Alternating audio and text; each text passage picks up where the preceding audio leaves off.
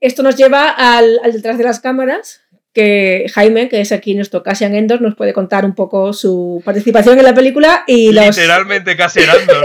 Literalmente. Esta es una historia que, que tiene, que tiene muchas cosas. O sea, tiene lágrimas, sonrisas La vergüenza. y vergüenza, mucha vergüenza. Mi, mi historia con, con Rogue One empezó que recibí una, una llamada, yo estaba metido en una agencia de extras y, y me llamaron eh, de una producción llamada Los Álamos. Los Álamos, para los que no sepa muy bien, es donde se desarrolló eh, la bomba atómica. Buscaban a gente que tuviera rasgos españoles en una película que, que estaba temporalmente situada entre los años 70 y 80. Gente latina, 70 y 80, yo pensaba que iban a hacer algo así como cuéntame la película. A la gente que no conozca a Jaime le seguís en Twitter, preparados para dejar de seguirle. No, por favor, seguidme por pena, seguidme por pena. Yo les dije que no, que no contaran conmigo, que yo no, yo además acababa de aceptar un trabajo como editor de vídeo, que no me interesaba eh, hacer de doble. Me habían propuesto hacer de doble para un personaje, uno de los personajes protagonistas, y yo dije que yo estaba seguro que no daba la talla para hacer de doble de Imanol Arias. O sea, estaba segurísimo. Y meses después, Arturo un colaborador de este programa, que me dice, tío Jaime, ¿te has enterado que están rodando ya Rogue One? Y dije yo, Rogue One, sí, la, la nueva de Star Wars, qué bien y tal. Y dice, pues ya se sabe cuál es el título, el working title. Y digo, ya, ¿cuál es? Y dice, Los Álamos. Y dije, pues me voy a cagar en, pues me voy a cagar en mi puta vida. Básicamente. Me habían prometido, íbamos a ir haciendo, íbamos a estar haciendo viajes a las Maldivas, sea, lugares de, de rodaje aparte de Pinewood Studios. Y meses después, gracias a todo este polémico caso con no nos está gustando a los directivos de Disney un poco el tono, y vamos a coger a otro director, vamos a hacer reshoots que van a durar mucho tiempo, necesitamos una nueva remesa de extras y dobles. Ahí ya sí que me llamaron. Les dije que sí, que por supuesto, que dónde había que firmar, a quién tenía que matar. Fui para allá y me pusieron el traje de piloto naranja de Luke Skywalker y me tuvieron dos días grabando la escena del el plan de ataque a Scarif. Y estuve con Radus, el calamari Radus, y todo, toda la plana mayor de la rebelión en una escena con 120, 200 extras yo pensé que ahí acabaría toda mi historia, mi- toda, toda mi relación con Star Wars y dije yo, bueno, pues ha sido bonito dos días y he hecho de piloto rebelde. Llevo el traje de Luke Skywalker, esto no puede, no puede mejorar. Pues sí, amigos, sí pudo mejorar y un día, en julio del 2016, recibo una llamada de la misma agencia en la que me dicen necesitamos a un doble para uno de los personajes principales. Y fui para allá a las 6 de la mañana, un 23 de julio, y recuerdo que me vio el equipo de maquillaje. Además lo llevaba un, un chaval llamado Alejandro de Barcelona, que me vio y dijo a sus compañeros, vaya, aquí parece que todo el mundo puede hacer de, de Diego Luna. Como, hostia, me acaba de insultar diciéndome que no me parezco una puta mierda, pero ha dicho Diego Luna. Para- Spoiler. lo primero que hicieron fue darme, darme mi propio tráiler y luego me, me llevaron al tráiler de maquillaje con Alejandro y estuvimos hablando, súper majo, me contó un poco de los entresijos de la producción, eh, yo le preguntaba, ¿pero tú crees que me parezco? Y el otro me decía, tú, tú sigue el rollo a la gente. Y a la que me están haciendo eso, aparece Felicity Jones en el tráiler y yo empiezo a, pues, a temblar. ¿Sabes? Pues empiezo, a ponerme nerviosete. Yo mirándome el reflejo en el espejo, en plan como... eh, keep, keep, keep it cool, keep it cool. Tu oportunidad para no, seducir no. a Felicity Jones. No, pero ni eso, o sea, era en plan de que no te veas, si no te mueves no te verá, no, así no la cagarás. Si no hablas con ella, no tienes ninguna posibilidad de cagarla. Y yo como, como que hago la de, bueno, pues voy a mirarla un poco, ¿no? Para ver si... Y cuando la miro me está mirando, sonriendo mucho, y me dice, hola, soy Felicity. Y yo como, pero... Ojalá pero- la pero cara. que eres Felicity. O sea, ¿cómo que me dices tu nombre? Sé quién eres, sé quién eres tú. Tú no sabes quién soy yo, no, yo no soy nadie, no soy... No, no, no, no merezco estar en tu presencia. Y, y nada, la, la chica muy maja se me presentó, estuvimos hablando, me dio la bienvenida y bueno, ya me llevaron al tráiler otra vez, de, bueno, ya me cortaron el pelo y me dijeron, vete a tu tráiler, cógete comida y, y tal. Me fui al buffet, me cogí mi comida, me fui al tráiler y vino el de vestuario y me puso el traje de, de Diego Luna.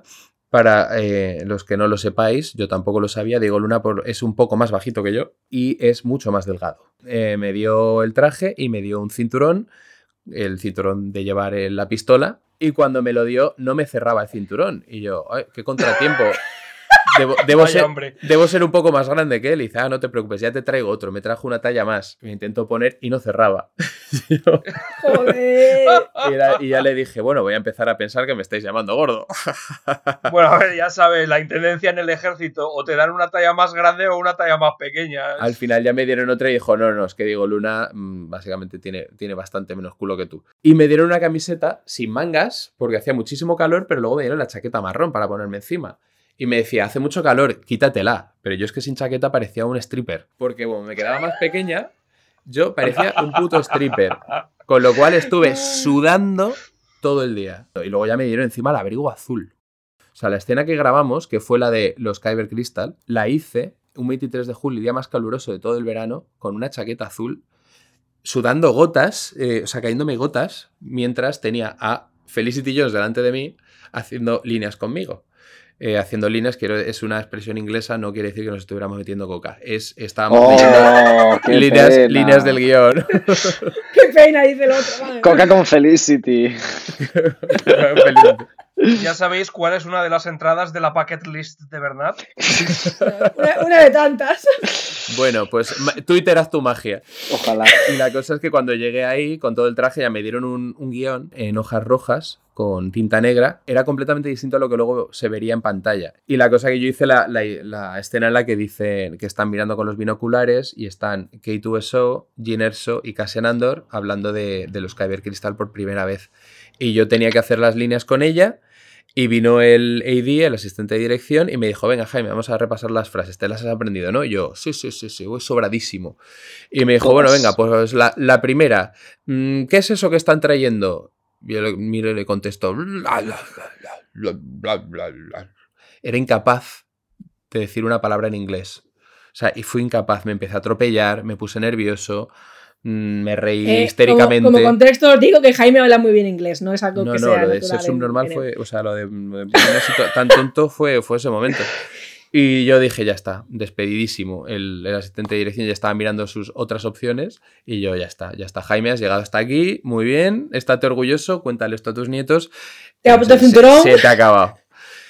No, pero al final, al final lo dejamos en dos frases y yo simplemente me tenía que girar hacia ella y decirle, tenemos que pasar desapercibidos. Y esa era la escena, la estuvimos haciendo una y, una y otra vez y otra vez y otra vez y eso es mirándole a los ojos a Felicity Jones, hablando con ella de- y claro, los nervios estaban ahí, pero bueno, Qué al final todo fue muy, muy guay. Gareth Edwards estuvo ahí grabando él con la cámara y luego ya me quedé el resto del día viendo lo que, lo que estaban grabando.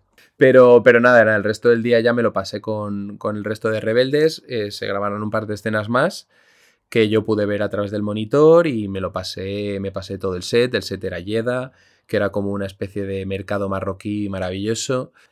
Bueno, yo estaba paseando en un momento dado y Felicity Jones se paró.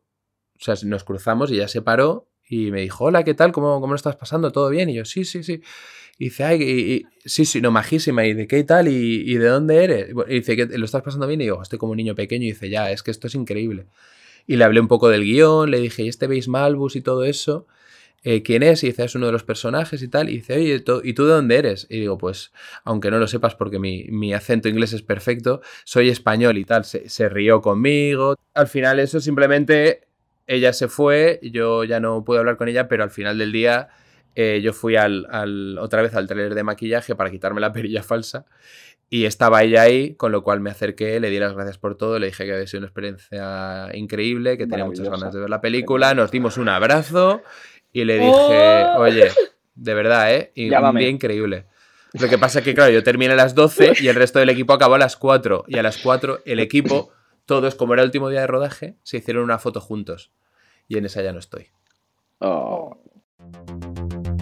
This is the way. You can't handle the truth. You come at the king, you best not miss. That belongs in a museum. You lose. Good day, sir. Este no es el podcast que estás buscando.